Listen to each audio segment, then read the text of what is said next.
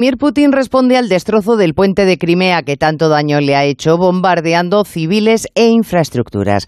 En Putin convergen dos circunstancias, su falta de escrúpulos y su necesidad imperiosa de ganar esta guerra para mantener la autoridad en Rusia. Para ello, parece no dudar ni en utilizar las bombas, los misiles o tampoco la energía. Tiene en su mano el grifo del gas europeo y controla junto a Arabia Saudí casi la mitad de la producción petrolífera. Ambos países, por cierto, Arabia Saudí y Rusia, han decidido empezar a subir el precio del crudo. De momento, el mundo se mantiene en vilo ante los próximos pasos del dictador. El mundo, pero no todo. El 2 de marzo de 2022, es decir, este año, Podemos, Bildu e Izquierda Unida, todos socios del gobierno, se opusieron en el Parlamento Europeo a ampliar las sanciones a Rusia. Conviene recordarlo.